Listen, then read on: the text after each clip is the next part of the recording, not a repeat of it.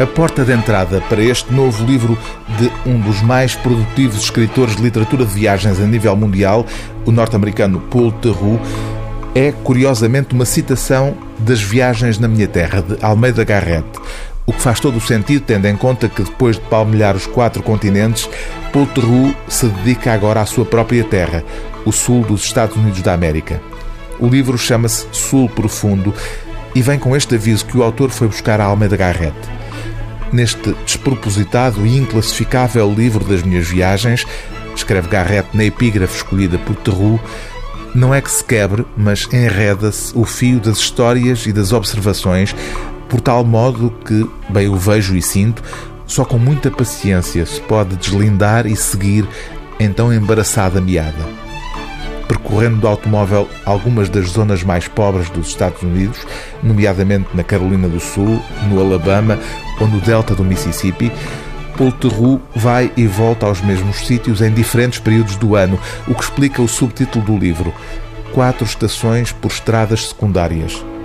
Pelo caminho, o escritor que começou por ser ficcionista e que se virou para a literatura de viagens ao sentir que a realidade lhe dava pretextos para a escrita mais interessantes do que a sua própria imaginação, o escritor que, em vez de imaginar, prefere observar, repara também que a realidade é feita de literatura.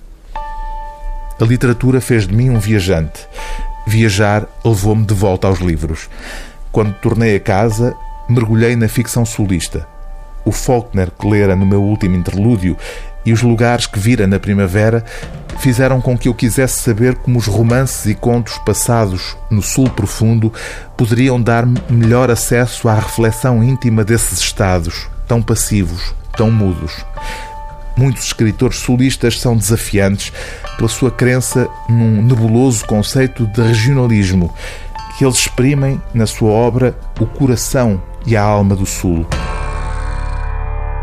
O livro do dia TSF é Sul Profundo, quatro estações por estradas secundárias de Paul Theroux, com fotografias de Steve McCurry, tradução de António Sabler, edição Quetzal.